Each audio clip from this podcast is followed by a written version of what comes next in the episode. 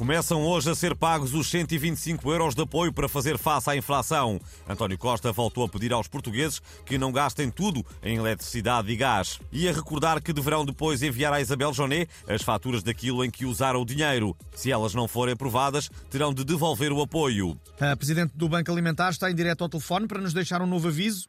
Ouça, eu desta vez quero avisar para não gastarem tudo em latas de sopa para despejar em cima das obras de arte. Eu estive a ver o vídeo daquelas ativistas ambientais tontas que deitaram sopa de tomate Heinz aos girassóis de Van Gogh e fez-me imensa impressão. Ouça, porque é que não usaram sopa de marca branca, que ficava mais barato? Se isto continua, então despejar champanhe de Dom Perignon em cima da Guernica do Picasso, não? Os ativistas pobrezinhos têm de perceber que não podem dar por aí a desperdiçar alimentos de marca, percebe?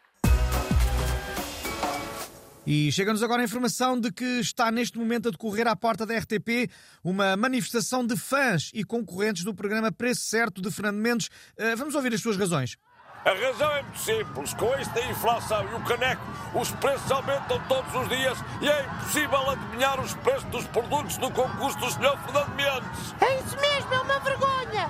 Isto é uma escandaleira. Congele o preço da torradeira. A inflação é é o final? Bem, eh, e eis que se aproxima agora o próprio apresentador, Fernando Mendes. Eh, Vamos ouvir o que tem a dizer. Espetáculo! É pá, tem toda a razão, pá, mas não há, não há condições, pá. É pá, mas vamos já resolver isso. Mudamos o nome do programa para o preço mais ou menos certo. Ah, Está bem assim? É? Espetáculo! Ai, desculpem. Parece que o problema está então resolvido. Desde terça-feira até dia 28 de novembro serão permitidos mais voos noturnos em Lisboa para mudar o sistema de gestão de tráfego aéreo. Só na primeira semana, o aeroporto Humberto Delgado pode receber até 168 voos noturnos, nada que impressione o Presidente da República. Bom, 168 aviões a passar por cima das nossas cabeças à noite não me parece um número particularmente elevado. Há cidades que têm muito mais.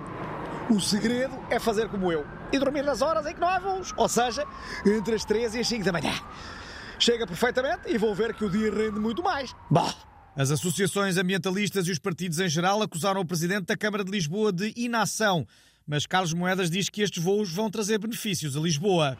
Eu exigi que, para fazerem menos barulho, estes aviões respeitem os limites de velocidade que se aplicam aos automóveis em Lisboa. Aqui é 50 km por hora. Ali à frente, quando o condutor estiver distraído, passa a 40. Depois passa a 22,5. Enfim, vamos sacar multas à maluca, como fazemos com os carros. E depois, essa receita reverte para a Câmara. Abram as moedas, fó, fó, fó, no céu